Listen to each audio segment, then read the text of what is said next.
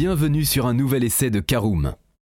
En faisant le choix de baser tous ses modèles électriques généralistes sur une plateforme commune, le groupe Volkswagen réalise d'énormes économies de production mais se heurte au problème du mimétisme. Tous ont tendance à beaucoup se ressembler. L'ID4 ne déroge pas à la règle et s'apparente à une extension de l'ID3 plus qu'à un modèle à part. Découvrez notre essai auto du Volkswagen ID4.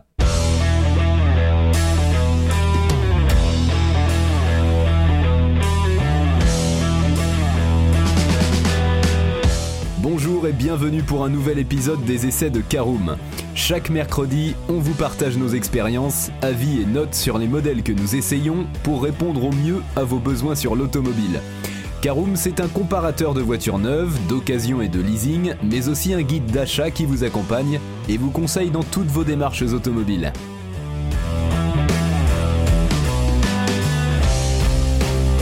Bonjour à tous et ravi de reprendre la route avec vous cette semaine pour vous parler du Volkswagen ID4.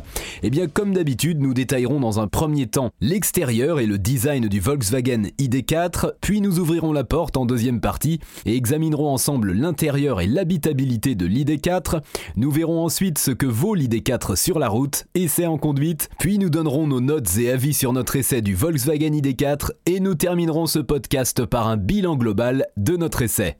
Alors en introduction, sachez que MEB, c'est le nom de la plateforme électrique partagée par nombre de marques du groupe Volkswagen.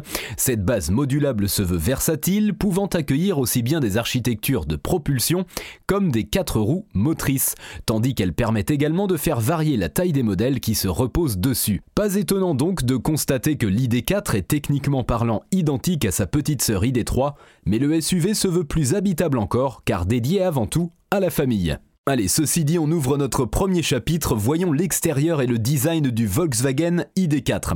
Eh bien, stylistiquement parlant, impossible de nier que le gaillard appartient à la famille ID, surtout de face. On retrouve les mêmes phares effilés, reliés par un bandeau blanc, la même calandre fine et pleine, ainsi que le logo Volkswagen peint en blanc. Les similitudes s'arrêtent toutefois ici, alors que l'ID3 fait valoir un profil plus proche du monospace que la berline compacte. L'ID4 joue les crossovers à mi-chemin entre un pur SUV et un break surélevé. Loin des codes du design actuel qui mise souvent sur une agressivité exacerbée, il assume au contraire ses rondeurs et propose une silhouette fluide, quoique imposante. L'Allemand mesure 4,58 m de long pour 1,85 m de large et 1,63 m de haut, mais c'est surtout son empattement de 2,77 m qui reste en tête. Je vous propose maintenant d'entrer à l'intérieur de l'ID4. C'est bien cette distance importante entre les essieux qui permet d'offrir vraiment beaucoup de place aux passagers qui profitent d'un espace aux jambes appréciable à l'avant comme à l'arrière. Comme beaucoup d'autres électriques, le Volkswagen ID4 cache ses batteries sous le plancher de l'habitacle, ce qui autorise à ce dernier, en l'absence de tunnel de transmission, d'être rigoureusement plat. Et si l'habitabilité est son point fort, l'ID4 soigne aussi un peu plus la qualité perçue que l'ID3. Les matériaux employés pour la moitié supérieure de l'habitacle s'avèrent un peu plus valorisants au toucher, les selleries de finitions intermédiaires et hautes paraissent plus qualitatives et l'on trouve enfin une sono qui, sans jamais briller, a au moins le mérite d'être un peu plus péchue que celle de l'ID3. Pour autant, Volkswagen propose toujours bien mieux sur ses modèles thermiques et hybrides. Ce qui ne bouge pas en revanche, c'est la présentation. Il faudra toujours se contenter d'un tout petit combiné d'instrumentation digitale, d'un grand écran multimédia de 10 ou 12 pouces et malheureusement de beaucoup de commandes tactiles ou sensitives. Passe encore pour l'écran, mais quand l'ensemble des commandes du volant le sont, c'est tout de suite moins pratique à opérer en roulant. Même constat pour les feux qui sont pourtant un organe de sécurité essentiel et qui font appel à une commande tactile qui n'est pas des plus intuitives à manipuler. Allez, maintenant que vous êtes bien installé, je vous emmène faire un tour avec notre Volkswagen ID4. Alors s'il y a bien un domaine où l'ID4 n'impressionne pas, c'est sur la route. Pas parce qu'il s'y comporte mal, au contraire, mais simplement parce que la conduite est plate et sans saveur. On pourrait se dire que 204 chevaux et 310 Nm de couple seraient garants de performances dignes d'une compacte sportive, mais avec 2124 kg à traîner à vide, il n'en est rien.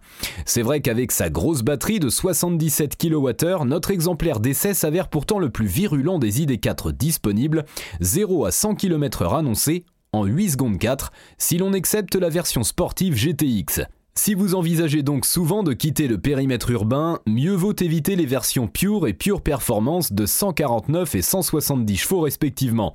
Ces dernières se contentent en plus d'une batterie de 52 kWh qui sera bien suffisante en ville, mais qui disposera d'un rayon d'action limité sur route et autoroute.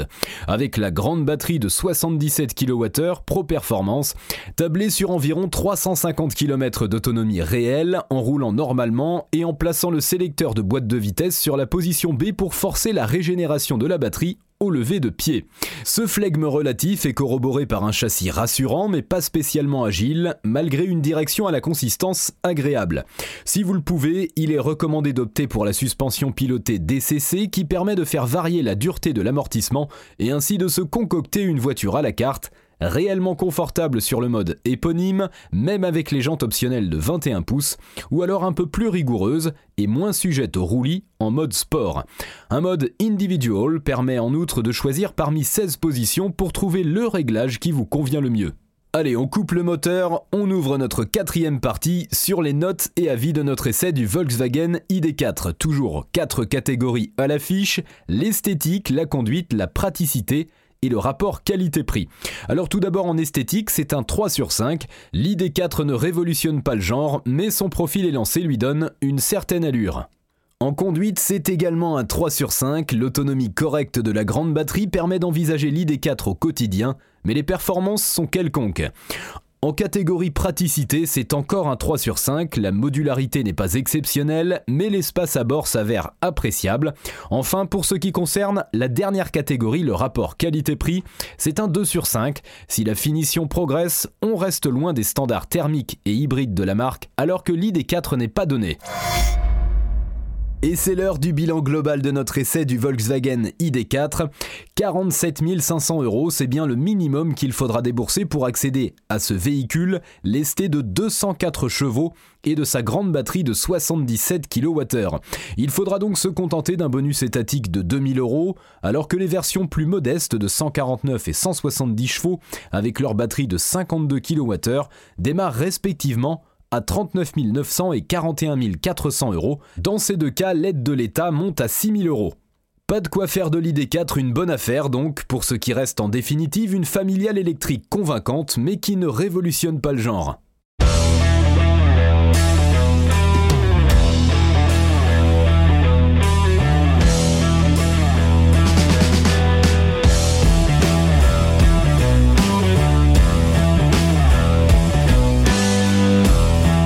Voilà, on en a fini pour cet essai. Si vous souhaitez avoir davantage d'informations, N'hésitez pas à aller lire l'article en entier, on a mis le lien dans la description plus quelques bonus. Vous pouvez également le retrouver en tapant Caroom c'est Volkswagen ID4 sur Google. Et si vous avez encore des questions, vous pouvez laisser un commentaire sur l'article ou les poser sur notre forum. Merci d'avoir écouté cet épisode jusqu'au bout. S'il vous a plu, n'hésitez pas à vous abonner au podcast depuis votre plateforme préférée, à le partager autour de vous et sur vos réseaux sociaux. On en profite aussi pour vous demander de nous laisser une note et un avis sur Apple Podcast. Votre avis nous aidera à gagner en visibilité, ce serait vraiment sympa de votre part.